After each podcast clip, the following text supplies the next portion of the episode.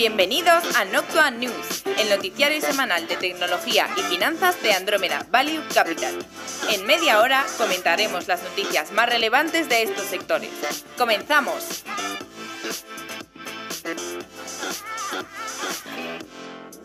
Bienvenidos al episodio 6 de Noctua News. Esta semana estamos Antonio de la Fuente y yo, ya que Juan de, pues hoy estamos grabando el viernes por la mañana, pues nos queda un día intenso y Juan de no puede, así que lo haremos Antonio y yo. Y Antonio, danos el briefing. Vamos a intentar estar a la altura. Eh, tenemos el Lightning Round de, media, de media, de gaming, de tecnología y de ciberseguridad, como siempre. Y, luego, como un tema un poco más desarrollado, tenemos las últimas presentaciones de, AMD con su, su Zen 3, que está calentita la semana pasada para terminar ya de rematar a Intel. Y, bueno, pues eso, nos quedará un episodio cortito probablemente, pero muy intenso como el buen vino. Efectivamente. Por cierto, eh, por parte de Andromeda Value Capital hemos enviado la carta a los partícipes esta semana. Es la carta privada, es decir, solo la pueden leer los partícipes. La pública ya será en noviembre. Pero si algún partícipe, por lo que sea, porque esto siempre lo decimos, siempre ocurre, no le ha llegado la carta, ya que no tienen que comunicar, ¿vale? Es decir, por el hecho de ser partícipe no enviamos la carta, ya que están separadas las bases de datos. Entonces nos tienen que pedir y nos tienen que aceptar que les enviemos la carta. De modo que si alguien no ha llegado, pues que nos envíen un correo o en redes sociales nos dejen una dirección y nosotros encantados, con la mayor celeridad, la enviamos. Y vamos ya con el programa. Media.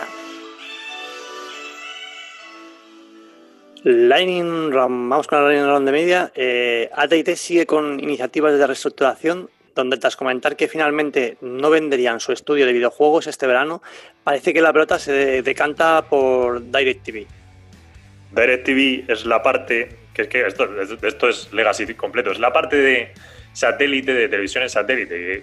AT&T compró a, la, vamos, compró a DirecTV hace, creo que fue en 2016, si no me falla la memoria, cuando, que por cierto, para los que conozcan a John Malone, pues Malone estaba metido en DirecTV y efectivamente Malone en aquel momento comentó que, que las retenciones de DirecTV estaban cayendo ante el peligro de streaming y tal. Le pasó la patata caliente a AT&T, que por cierto pagó bien, pagó, pagó un precio muy caro, en lo que todo analista que creo que supiese del momento, pues reconoció que no era una buena operación. Y ahora, cuatro años después, pues AT&T eh, tiene problemas en esta parte. bueno, tiene problemas en esta parte y que ha cogido mucha deuda al comprar todo lo que es eh, la Warner Bros. Eh, Time Warner. Entonces, el tema es quién se puede comprar, quién se puede quedar con DirecTV. Y aquí le puede interesar, ¿no? Claro, porque apuntan a DIS, porque DIS estaba en su momento también en, vamos, de hecho todavía lo tiene en la parte de televisión satélite, pero dudo mucho que DIS, con lo que está haciendo ahora, que está a otras... A otras batallas, está a otras batallas, a DIS. Sí, pues eh, tenga interés en comprar, eh, comprar eh, la parte de televisión por satélite. No, o sea, no lo veo. Vamos, DIS está a montar un servicio de telecomunicaciones, entonces esto es algo legacy. ¿no? Vamos, yo creo que no se van a gastar el dinero ahí y de hecho si de verdad se están gastando el dinero, pues están en la parte de frecuencias y en la parte de montar una telecom.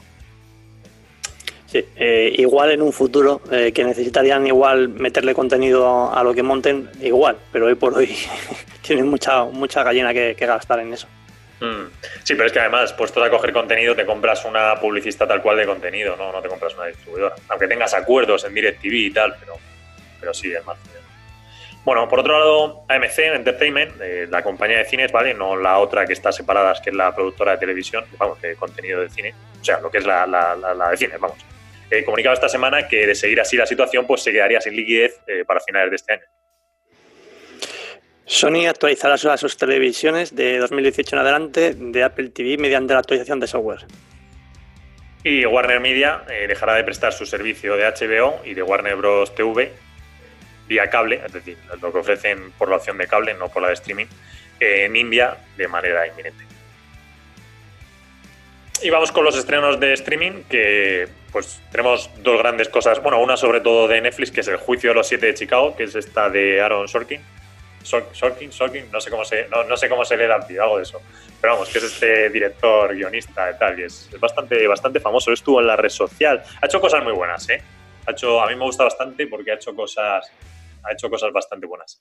Y luego, bueno, que la temática es, yo tampoco la conozco mucho, he leído la sinopsis, Resulta que hubo un juicio famoso en 1969 en Chicago que tuvo bastante incidencia, pues bueno, lo que luego creo que desencadenó también la parte de movimiento hippie, libertades y ciertas cosas en ese aspecto, porque era sobre contra, contra la administración americana y bueno, pues parece ser que es un retrato del asunto, no sé. Ah, esto, esto, la famosa la famosa movida que hubo con la convención demócrata en, eh, en el 68 en Chicago. Madre mía, esto fue un, carajo. Estaba justo coincidida con la reelección entre Nixon y, y cómo era el, candidato demócrata que estaba Huffe, no me acuerdo ahora del, del, demócrata.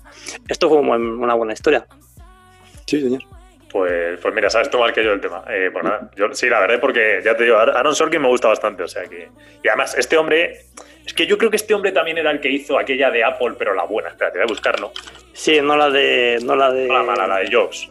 Esta tiene unos diálogos brutales, pero brutales. De hecho, este tío es conocido por los diálogos, que es verdad. ¿eh? A ver, a mirar la filmografía y ya salimos de dudas. Lo estoy diciendo de memoria, mira, efectivamente. Sí, vale, este hombre, sí, efectivamente, quién es. Sí, Aaron Sorkin es el famoso, él, era el guionista de la red social, ¿vale? Ya tenía nombre en aquel momento. El tema es que es muy bueno haciendo diálogos. Luego hizo una película, porque sí que quería dirigirla, que fue la de Molly's Game, que está, a ver, está bastante bien. Creo que en dirección puede fallar todavía algún pelín, pero porque también es de las primeras, bueno, prácticamente la primera que había hecho él. Y ahora viene con esta de Juicio de los Siete de Chicago, que la parte del guion va a ser increíble, porque mantiene el nivel. Y con que la dirección esté al nivel de Molly's Game, que creo que estará mejor porque va cogiendo más soltura, pues será una, será una muy buena película. O sea que esta, esto de Netflix, eh, pues tiene, y tiene buena pinta. Yo lo, yo lo voy a ver. O sea, ya solo por la, el, director y la temática voy a verlo. Ya eh, es una situación que se montó bastante peleaguda. Estaba el Partido Demócrata ah, intentando elegir, bueno, en Chicago su su presidente, el candidato con el que iban a la presidencia, las elecciones eh, que se iban a enfrentar contra Nixon, y estaban a la, historia, o sea, tenían a todas sus bases mm, absolutamente en contra de ellos por, por, la guerra de Vietnam. Porque querían, o sea, digamos, de alguna manera sus bases querían que, que se retirase Estados Unidos de Vietnam y, y obviamente pues no, no, estaban muy por la labor. Ahí se montó una buena que cayó un buen triful con Chicago. Así que apunta a buenas maneras. ¿Y cuál es lo otro, Flayo, la otra que tenemos? Pues es de, por la parte de producción mexicana, Alguien tiene que morir. Es una serie corta, de, son cuatro capítulos, me ha parecido ver. Eh, y también tiene una crítica bastante positiva. Eh, también un diálogo, de hecho, remarcaban bastante los diálogos. Los diálogos. Eh, así que bueno, pues son las dos opciones más importantes de lo que hay en streaming esta semana. Que por cierto, hablando de cuestiones relativas a México, creo que han detenido a el que viene siendo al ministro, o sí, ministro de Interior o de Defensa de México, el antiguo, en Los Ángeles con toda su familia por, por haberse llevado pasta de, del narcotráfico y la ha detenido la DEA, creo. No será el primero por aquella región. sí, sí. Bueno, bueno. Hola, Aprovecho este minuto para agradecer a Andrómeda Value Capital, el fondo de inversión líder en tecnología, el hacer posible este podcast. Andrómeda Value Capital es un fondo de inversión que cuenta con la máxima valoración Morningstar, ha sido reconocido en medios de prestigio, invierte mayoritariamente en empresas tecnológicas en Estados Unidos, no tiene compromiso de permanencia y el importe mínimo para contratar es simbólico, de 10 euros. Si estás pensando en invertir a largo plazo, contacta con Andrómeda Value Capital por email en info@andromedavaluecapital.com. Andrómeda Value Capital, análisis de datos para la inversión inteligente. El juego más vendido de la semana ha sido FIFA 21. Ya hemos cambiado de año, fenomenal. Sí, de hecho va, a mantener la eh, va a mantener la trayectoria FIFA así varias semanas. Ya cuando empieza, vi que fue, ya me leo los días, creo que fue ayer, ayer por la mañana, el miércoles por la mañana. Eh, estuve viendo las, eh, bueno, las, estimaciones, ya no eran estimaciones porque ya tenía datos de la primera semana de FIFA, del engagement de los jugadores que había que estaba teniendo y tal. Y, la verdad es que te sorprende porque dices, es, son pequeñas mejoras que le ponen al FIFA que tampoco es tan radical y ves como, como las primeras semanas te despuntan todavía un 20% más respecto al año pasado. Y dices, o sea, no, sé, es, es increíble la atracción que, de, jugadores que tiene FIFA. Claro, pero que al final realmente es lo de siempre, es el vicio de jugar con tu equipo, hacerte tu historia y, eso, y luego hacer las últimas filigranas del universo. Sí, yo la verdad es que a FIFA no le doy, pero no juego mucho a FIFA. Eh, pero ves por dentro el contenido que tiene y es abismal. O sea, mucha gente, claro, que no está tan familiarizado con FIFA, dice, bueno, pues el típico juego de fútbol. Vale, sí, pero es que entras dentro y tienes 100.000 opciones de fútbol. Es decir, tienes tus torneos o tus competiciones normales, luego tienes tus carreras individuales como jugador, tienes también una opción de tú ser entrenador, tienes otra opción de fútbol callejero, tienes la opción de fútbol femenino. O sea, hay 20.000 historias y al final lo que intentan es eso, es encontrar el punto de la que más te guste a ti como jugador y que te retengan. Entonces, al jugador que le gusta el desarrollo de su jugador individual, decir, yo voy a coger uno, un jugador que empiece abajo del todo y lo suba hasta arriba. Ves la cantidad de horas que le meten y, la verdad es que es increíble. Y de ahí no sales, de ahí no sales. Bueno, sales eh, con la camiseta sudada. Sí, ya el año siguiente, pues otra. Bueno, y venga, en el Lightning Round, en primer lugar Unity, Unity Software, que lanza su Game Growth Program, eh, que bueno, es esta iniciativa, ya tenía una cosa interna, de hecho. Bueno, una cosa, es decir, no, perdón, interna, ya, ya, ya hecha, pero no tan importante, que es para fomentar la creación de videojuegos, sobre todo en el lado móvil.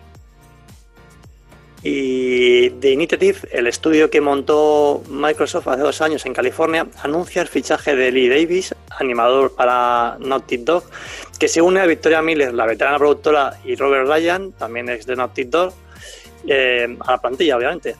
Se ha ido sumando desde todo esto, con todos estos en, eh, fichajes, se han ido sumando eh, pues gente de Santa Mónica e Insomniac.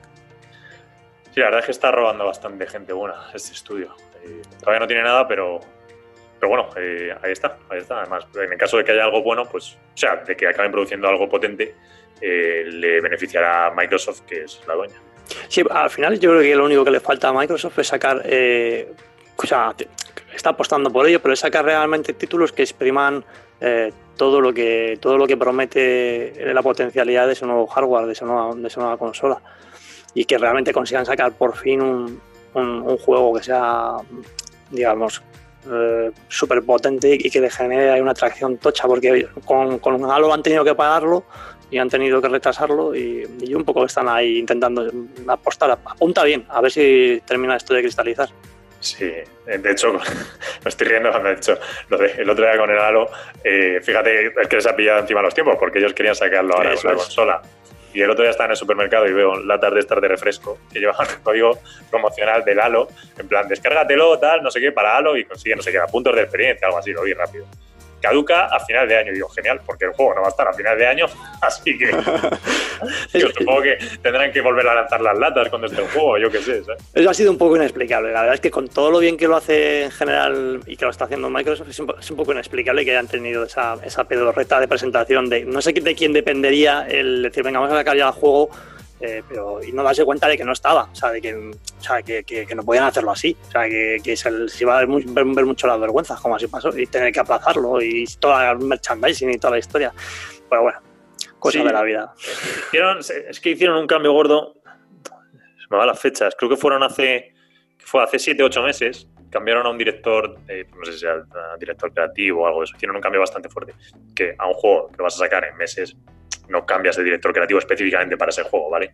Entonces, mm, creo que tuvo que haber alguna parte en el desarrollo que más o menos creían que estaba completado, lo revisaron, lo pusieron, ya sabes que le hacen el típico testeo, eso de los jugadores. Para los sí. Claro, yo creo que ahí fue, tuvo que haber algún problema, en plan, oye, mira, creo que, que esto no está y lo han tenido que tirar un poco atrás, algo así. Pues lo mismo no fue hace ocho meses y fue hace cinco, es que ya me lío, no sé cuándo lo leí, no sé si lo mismo fue julio o yo qué sé, no, puede que fuese hace no tanto. Sí, ha sido este año. O sea, la cuestión está en que querían sacarlo con la consola y no ha habido tu tía. Vale, y por otro lado, Take-Two eh, adquiere a Ruffian Games. Eh, este es un estudio que ha colaborado con otros, como por ejemplo 343, que es el último que ha, relanzado los Halo, el, ¿cómo es? el Chief Collection. Es decir, los últimos tres de Halo les hicieron un remaster. Y para el remaster eh, en colaboración con 343 salía Ruffian Games. Vamos, lo que viene a decir es que en realidad esta adquisición de Take-Two pues es un estudio de apoyo, porque Ruffian lo que ha realizado hasta ahora son, son apoyo a otros estudios, no desarrollos completos por su parte. Y GameStop eh, detalla que en su acuerdo con Microsoft no solo recibiría una parte por cada Xbox que se venda, sino también del contenido digital que esa consola compre en el futuro. Sí, eso es. Bueno, no sé, la verdad es que curioso, porque la semana pasada dijimos que GameStop había llegado a un acuerdo con Microsoft. Esto es un poco lo que se ha traslucido del acuerdo. Mm, y vamos, es lo que se sabe. La verdad es que está investigando y no llega mucho más. Bueno, pues la verdad es que sigue siendo un poco raro, pero bueno, sí, a ver si... sí, sí, me acuerdo es muy raro. Muy raro. Ya, yo, supongo que en algún momento... ¿Cómo, perdón? Que supongo que en algún momento nos enteraremos, eh, realmente. Sí, lo lógico es pensar que GameStop se lleve pues, una parte de una venta de la Xbox en físico. Pero luego de todo lo digital que se lleve esa consola, porque al final le tienes que hacer el seguimiento por unidad a esa consola para entregárselo a GameStop. Decir, oye, mira, pues esta consola ha consumido tanto y tú te llevas un fee del 5% de lo que ha consumido. Que, o sea, se puede hacer, pero que es muy granular, ¿no? Es bastante peculiar eh, este acuerdo. Pero bueno, que por cierto, ahora hablando de gaming, tenemos la idea de hacer cuando salgan las consolas y las probemos un especial de gaming, es decir, que solo sea gaming. Entonces, no, no está, no, hemos barajado un poco la idea, pero bueno, no está del todo cerrado, entonces eh, tenemos que recoger feedback, a ver qué le parece a la gente. Yo estoy, yo estoy calentando la muñeca. Tecnología. Vamos con la, con la noticia eh, un poco así, como un poco más de enjundia de, de la semana y es eh, la presentación de AMD la semana pasada precisamente de su nueva gama de procesadores Zen 3. Eh, tiene una, han presentado una nueva microarquitectura manteniendo la, la foto, foto, fotolitografía de 7 nanómetros de la anterior generación de la Zen 2. Así que en ese sentido pues no ha habido, ha habido mucho cambio. en esta nueva familia de procesadores pues la van a estrenar en, en tiendas a partir del 5 de noviembre vía los Ryzen 5000. Y las mejoras que se han introducido respecto de la generación anterior pues se concretan exactamente en, cuatro. Se aumenta la frecuencia de reloj para que sea más alta respecto de la Zen 2. Se van a ejecutar más instrucciones por ciclo de reloj. el núcleo de lo que es el chip de, la Zen 3 ha sido reorganizado para mejorar tanto la eficiencia a nivel de térmica como eh, el tema del rendimiento en general. Y eh, por otro lado, eh, ha habido una, gracias a la nueva topología que se ha, realizado, que se ha unificado, han conseguido mejorar la, memoria caché compartida a nivel 3. Bueno, pues todos estos, estos puntos, estos cuatro puntos, lo que redundan es eh, en mejoras en torno al 25% en rendimiento respecto de, de los Zen 2. Y por otro lado, respecto al tema de los precios, pues eh, se inicia con 300 dólares para, para los Ryzen 5600X, que van a 4,6 GHz y 32 MB de caché, hasta llegar a los Ryzen 9 eh, de 5950X, que va a 4,9 y 72 de, de caché, que ya estarían en torno a los 800 dólares. Y por último, comentaron, anunciaron que, que, ya estaría trabajando en los Ryzen 4, pues apostando por la tecnología ya de, 5 nanómetros. Así que la verdad es que la sensación mm, es, bastante buena. No sé, Flavio, si tú has tenido eh, posibilidad eh, de, de, ver alguna cosilla. Eh, tiene, tiene buena pinta, yo creo. Sí, me, me, estuve viendo la presentación, de hecho. A ver, eh, creo que, eh, o sea, creo que AMD eh, ya, ya está poniendo los precios de, que controla el mercado de jefa, ¿no? Porque se Eso un poco más. O sea, a ver, dieron unos benchmark que luego siempre hay que pasar los, los benchmark correctamente, es decir, los, resultados que ellos te dan. donde en gaming, a ver, en gaming siempre ha funcionado mejor Intel. con esta generación entra un poco en duda eso. Ahora bien, por el precio que hay Intel con la nueva generación, que creo que lo va a poner más baratos. Es decir, creo que ahora funcionan mejor los Ryzen, estos Ryzen funcionan mejor en gaming.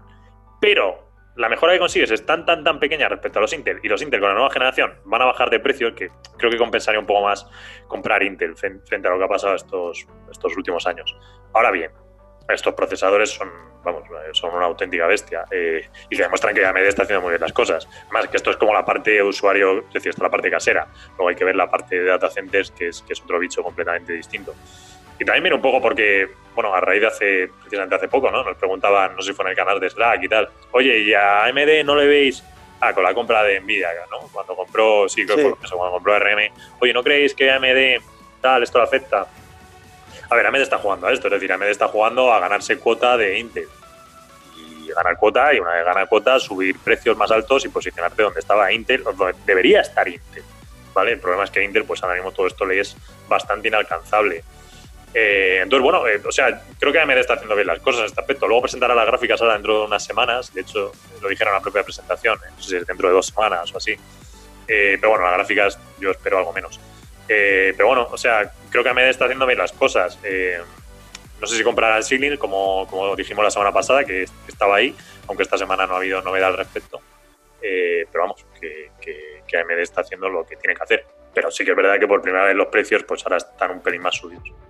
Bueno, yo creo que es un poco a lo que, lo que tú comentabas. Está, ha tomado una posición dominante en el mercado y sabe y se sabe se sabe la primera. Yo creo en este sentido. Por primera vez en, mucho tiempo eh, sabe que lo que tiene es mejor y, lo, lo, consolida como para empezar a marcar los precios en el mercado. Cosa que hace cinco años, si lo, veíamos, es que no se nos pasaba ni por la cabeza. Sí, totalmente. O sea, y esto es un giro. Bueno, y prueba de ello es que eh, la presentación creo que lo casi coincidió en el mismo día respecto de lo que de la presentación que ha hecho Intel. Y es que si alguien ha escuchado algo respecto de Intel, eh, no sé, una, una, pelota de estas en el desierto correr. Mm. Eh, la situación es un poco es un poco triste por parte de Intel y, y, precisamente demuestra el hecho de que pueda fijar los precios a AMD ahora. Efectivamente. Más, yo de hecho los, los, ordenadores que he montado últimamente han sido todos con, con Ryzen y, y, la verdad es que encantado. O sea, de hecho toda la gente eso intenta explicar un poco, ah, pero no es mejor Intel y tal. No, no, o sea, ahora mismo cómprate un Ryzen. Eso es. te, va, sobre todo, o sea, aún con estos, es decir, estos son súper potentes, pero bueno, están más ahí en precio. Pero los anteriores, los Ryzen 3000 y algo, yo he comprado todos, o sea, de, hecho, ¿cuál tengo yo aquí? Un Ryzen 7 tengo de la generación 3000. Eh, y todos los que he comprado eh, de los 2000 y 3000, eh, sí, sí, vamos, yo lo he recomendado a la gente, digo, mejor que, mejor que Intel. Vas a ganar más y más barato. si es que el hecho de que Intel se posicione, o sea, empieza a jugar ahora por precio, ya deja claro dónde está. Sí, es más, que efectivamente, es que, que tú ya hayas obligado a Intel a bajar a tu terreno y jugar en precio, que Intel era lo último que quería, pues ya denota aquí quién está marcando las líneas de liderazgo. Es así. Bueno, vamos con el Lightning Round. Empiezo yo con la primera. Verizon, que presentó en el evento de Apple eh, su despliegue del programa nacional de 5G. Bueno, a ver, en el fondo esto ya estaba funcionando, eh, pero bueno, hicieron más énfasis en las ciudades a donde va a llegar. Este 5G, que es que no es un 5G standalone, es un non-standalone. Pero bueno, hay muchas particularidades dentro del 5G, así que, en fin, la verdad es que fue bastante producto de marketing. Además, yo, no sé cuánto pagaría Apple, eh, cuánto pagaría, perdón, Verizon a Apple para aparecer así, porque es la primera vez que una teleco aparece en Apple desde, ya no me acuerdo, desde el lanzamiento del 4G. Yo creo que fue la primera vez con el 4G, o sea, estamos hablando de hace 8 o 9 años, sería la última vez que, apareció en un evento, o sea, eh, sí, ha, llovido bastante. Y que además tampoco, tampoco que gana Apple con esta historia, la verdad, porque al final ¿Dinero cash? O sea, gana cash, pero, pero al final tus usuarios, pues unos estarán en AT&T, otros estarán en T-Mobile, otros estarán en Verizon. Les da igual, les da igual a los usuarios de Apple. Si está el Verizon... Sí, pero quiero decir que algún, algún, algún usuario americano llegará y dirá, ostras, es, yo quiero mi Apple con 5G y el único que me va a proveer de 5G es Verizon. Que, a ver, es lo que pretende Verizon hacer creer, pero, pero es mentira. O sea, tienes el 5G también en el 5G, insisto, que todos tienen un non estándar alone, pero que lo tienes también en T-Mobile. O sea, eh, si es que para bien o para mal, yo insisto, al usuario de Apple le da igual. Yo que estoy convencido que le da igual la compañía con la que tiene de, lo que sabes que tiene su Apple y se acabó. Es como, son estas cosas que te la cuelan. Apple, eh, me hace gracia. Nuestro A12 a. No, perdón, A14, el chip de Apple, nuestro A14 a 5 nanómetros. 5 nanómetros, pero si te lo está produciendo TSMC, TSMC no produce ahora 5 nanómetros, ¿sabes? Este es un 7 mejorado, o sea, no me la cueles. Lo puedes llamar como quieras, pero tío, no me la cueles. Pero bueno. Apple es que es mucho de esto. Te ponen un imán detrás y no es un imán, es MagSafe. Dios, un imán. No me hagas, no me tires la lengua que me, que me calento. Bueno, venga. A ver, Dropbox anuncia también que operará indefinidamente de forma remota, dejando las oficinas para reuniones de grupo.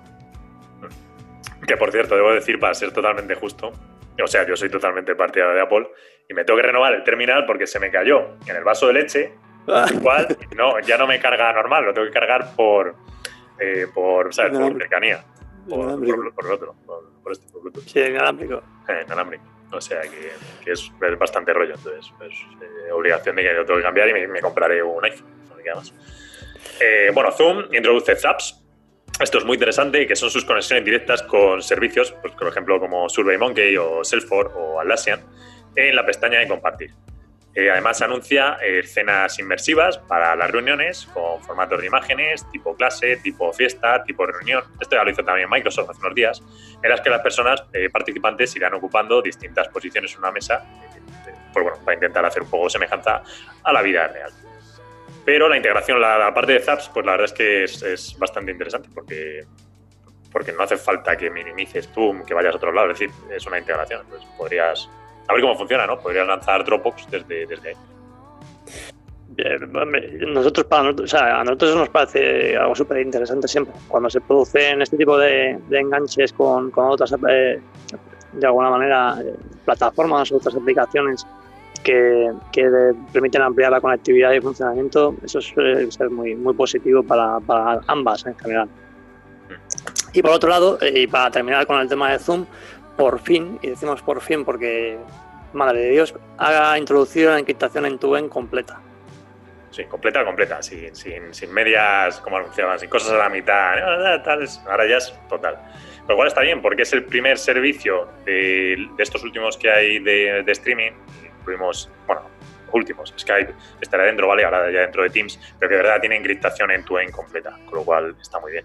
Mi House Party lo tiene, que bueno, evidentemente es un servicio muchísimo menor, pero tampoco lo tiene Teams, y sí lo tiene Zoom. Así que fantástico por Zoom.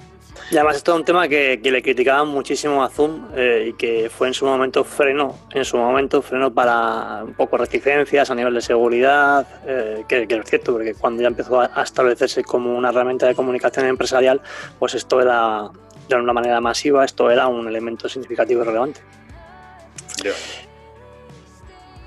Atlassian anuncia Smarts que consisten en un montón de funcionalidades para, pues, para todos los servicios de Atlassian. Son funcionalidades basadas en inteligencia artificial. Entre ellas, pues sirven para la ayuda en búsquedas, para sugerencias o para eficiencias en actividades por parte de, los usuarios. Y Tulio, que anunció la adquisición de, Segment.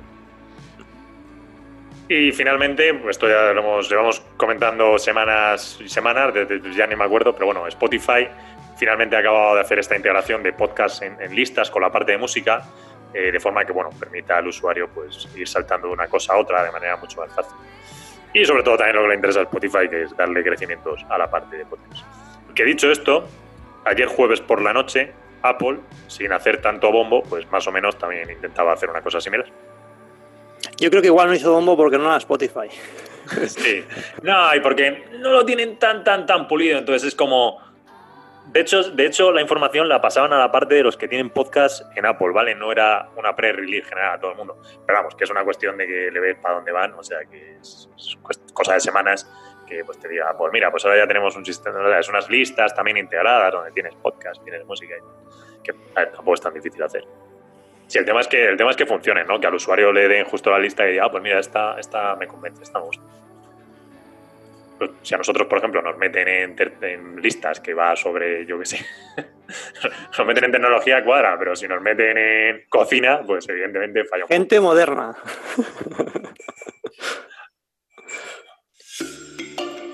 Seguridad. En seguridad vamos con la noticia de la semana y a mí personalmente la que más me resulta interesante, la que más me apetece comentar, que es McAfee. Eh, pretende levantar algo más de 800 millones y se haría bolsa la semana que viene. Recordemos que McAfee ya cotizó hasta el año 2011, momento en el que Intel la compró por 7,6 billones. 6,880 billones, vamos, 7.680 millones. Eh, TPG Capital, eh, a continuación, compró un stake del 51% en el año 2017, es decir, que Intel la tuvo en propiedad al 100% en unos 6 años. Eh, en ese momento, TPG pagó 4,2 billion, lo que supuso valorar el negocio total de McAfee en 8,4 billion. Es decir, que 6 años, seis años después de la compra de Intel, pues el negocio había subido de 7.680 a 8.400 millones. Es decir, una revalorización bastante baja. Y además, bueno, también se comprometió TPG a invertir con posterioridad 1,1 billón para reposicionar nuevamente McAfee. Igualmente, Tomás Bravo eh, compró, compró un stake minoritario y entró como socio minoritario. Que Tomás Bravo pues, es otra de estas de, de private equity también muy metida. Suelen tocar parte de cosas de software, muchísimas. Bueno, eh, a día de hoy eh, McAfee tiene una deuda bastante elevada, son unos 4 billones, y en estos primeros seis meses del año ha generado unos 31 millones de beneficio. Debería generar durante todo el año completo pues 80 millones de beneficio, más o menos, se estima. Eh, con lo cual, bueno, pues es, es, es, curioso lo de McAfee, que estuvo en bolsa, salió esta operación de Intel, que no funcionó muy bien. Con lo cual también te cuestiona un poco por qué Intel, que hace procesadores, compró McAfee, que es una empresa de seguridad. Fue un movimiento, eh, o sea, es que ni siquiera, no, es en el segmento, no es en la vertical, es un movimiento totalmente cruzado de adquisiciones, meterte en otra línea de negocio. Y pues bueno, eh, no tenían expertise y tal vez por no tener expertise, McAfee no, no siguió creciendo. Un lado eso y también otro lado bueno, el entorno se fue abriendo un poco más. En 2011, de 2011 a 2020, pues Internet ha profundizado mucho más y los antivirus tradicionales no tienen tanto sentido. Entonces, bueno, en realidad al final acabó siendo una operación de, private equity que la han reposicionado y ahora sale a bolsa otra vez con, bastante deuda. Intentarán eh, bueno, sacarla a un precio relativamente elevado para, para que el private eh, recupere los retornos. Y bueno, eh, a ver, no sé, es un poco complicada la situación de, de McAfee ahora mismo. Pero, pero bueno, es muy interesante la operación en general. ¿No podría ser quizás por, por el entorno que hay curiosamente ahora, que es que cualquiera que tenga una cosa con una antena decide que lo saca a cotizar? Sí, bueno, sí, también pues aquí hay un lado positivo, no han utilizado una SPAC, ¿sabes? Para sacarlo, es el modelo tradicional de toda la vida. Pero sí, lo que pasa es que McAfee no está posicionado a día de hoy como un endpoint, entonces... De hecho, yo todavía lo sigo viendo cruzado como un antivirus tradicional que, que te plantea qué me aporta, ¿vale? Porque con Microsoft ya solucionas todo eso y Microsoft ya te viene incluido. Es que el ejemplo más claro es que el hecho de que, eh, siendo ahora mismo, yo creo que en este, todo este tiempo que llevamos, eh, uno de los sectores que ha tenido mayor tracción, eh, determinados empresas, por decirlo así, con sus productos que están posicionados en ellos, se sigan comiendo un colino. Entonces, bueno, pues define un poco dónde estás e incluso cómo estás posicionado tú también en ese entorno, por mucho que tengas un histórico y que, y que seas eh, estés asociado a la seguridad informática, porque madre mía. qué opinión tienes de McAfee, Antonio? pues si no ha quedado claro, ¿no? pues eh, más bien pocha. O sea, ¿tú lo tienes instalado en algún ordenador? Yo lo tuve, lo que pasa es que es que ahora mismo no tiene sentido. Si la reflexión es lo que, lo que tú, lo que tú has comentado. Si quieres profundizar y si quieres hacer una solución de real, o sea, una solución real a nivel empresarial, no tiras por McAfee. Si estás buscando una individual como, como usuario, pues es que tampoco.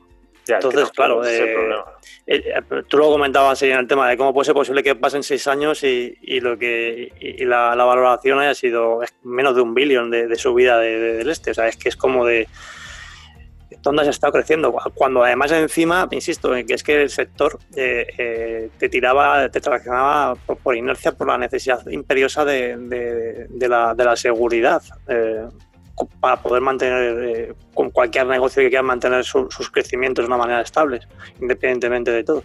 Entonces, yo, yo creo que los números dejan claro un poco dónde está McAfee y otros también que, que, no, han servido, no han sido capaces de reorientarse dentro de ese negocio. Claro, de hecho, cuando estaba escribiendo la noticia lo estaba pensando, tío, es que al final, si McAfee está posicionado para el usuario tradicional, pero ¿qué usuario tradicional de hoy día tiene McAfee en sus, en sus entornos eh, domésticos, en su casa, instalado en algún ordenador? A ver que lo sabrá, porque luego después muchas veces hacen acuerdos con, con, los, con los fabricantes de los... Eso es, y los colocan como, como una especie de, como de freeware o con una suscripción durante unos meses y y luego tienes ahí una cosa que te está reventando la cabeza diciendo que te tienes que volver a hacer una suscripción, que están acabado tu base de firmas, que no sé qué, que no sé cuántos. Pero no sé, o sea, están como un, poco fuera de, la vida actual. Además, además es eso, que funciona en base de firmas que, bueno, es para el entorno actual, pues ya me dirás tú para que te valen las firmas. Pues han mejorado, porque es verdad que han sacado muchas historias, pero yo creo que arrastran toda esta parte legacy de, de, visión de antigua, de, antivirus eh, viejuno, por decirlo de una manera así resumida, porque obviamente cada vez están invirtiendo en, la historia, pero claro, es que te los, los son comparables con cualquier otro actual y es que dices, madre de Dios.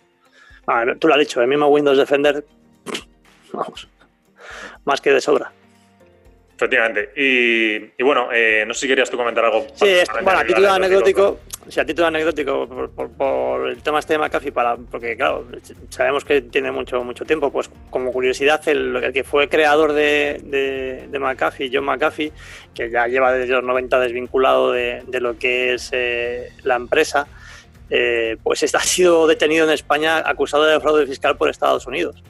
Eh, y en concreto, el Departamento de Justicia de Estados Unidos cita que, John McAfee obtuvo millones en ingresos promoviendo criptomonedas, trabajos de consultoría, conferencias y ventas de derechos de la historia de su vida para un documental. Eh, y el problema está en que de 2014 a 2018 pues no ha hecho, no ha presentado la declaración de impuestos. Es, es, como no, es igual, igual algo te falta, igual se te ha olvidado algo, John. A ver, a mí, o sea, yo hay una parte. Eh, hay una parte como que a John McAfee lo ves hasta como con cariño, ¿sabes? Como, o sea, no sé, yo hay un punto que, a ver, el hombre evidentemente ha perdido totalmente las maneras, eh, el razonamiento y demás, está totalmente chalado. Pero hay un punto que te hace gracia porque va de, de liberal absoluto, que, bueno, entremos ya en libertario, que evidentemente no reconoce al gobierno americano. Antisistema. Ah, sí, sí, sí, es, una, es un anarquista completo. Que hay una, es decir, yo hay una parte ¿Qué es lo que quiero decir? Eso, que, que, de verdad le tengo un poco cariño y que me hace gracia cuando dice, y es verdad, eh, pues, la abusión en, por parte de los sistemas de vigilancia de los gobiernos, eh, el gobierno americano, pues bueno, todo el problema de la NSA que sacó Edward Snowden y todos, todos estos, es decir, lo que es la, verdad. que se ha llamado a día de hoy la vigilancia masiva, que, que, es cierto, es decir, que cada vez va a más, ese es un problema. Entonces, yo cuando entra en esas peleas, pues le reconozco que tiene razón, es decir, si dice cosas que son ciertas. Lo que pasa es que ha perdido totalmente las formas, se dedica a chupar suelas de zapatillas para, para decir que no, que el virus no existe. Eh, yo no sé cuántas veces lo han metido en prisión a pasar la noche porque ha hecho, vete a saber, llegó con un tanga al aeropuerto alemán, creo que fue y lo detuvieron porque decía que era una mascarilla y los guardias pues se justificaban que no era una mascarilla y que era un tanga. Y bueno, pues igual, otra noche en el calabozo. Entonces, Luego salió también, creo que por ahí, no sé si en Panamá o en Bahamas, con unas metralletas en una lancha. O sea, vamos, para seguirlo por Twitter tiene, tiene su gracia el hombre. Pero, pero, bueno, sí, ha perdido totalmente. Ha perdido sí, esta, esta, anécdota que venía a cuento precisamente porque estábamos ahí hablando de McAfee y dices, pues bueno, mira, eh, el que fue su creador. Eso se juega a los orígenes. Sí, creo que Netflix debería hacer una serie, tío. Si hace bien, sería bastante divertido. Hombre, hombre, que sería divertida. Guión, guion lo tienen ya hecho, además está vivo el guion. Luego también hizo, ahí cómo fue aquella, hizo otra, salió en Twitter, no sé si fue en Lituania, que decía, estoy aquí en un búnker, es que no sé por qué, algo pasó, algo, no me acuerdo qué fue, algo a nivel internacional pasó y dijo, yo estoy aquí en un búnker protegido, soy totalmente, no, no me pueden encontrar, tal, y luego ponía en el Twitter, en la metadata, te ponía ubicación Lituania. y la gente se lo sacó en plan, oye, que estás en Lituania, ¿sabes? Pero bueno, bastante divertido el tema.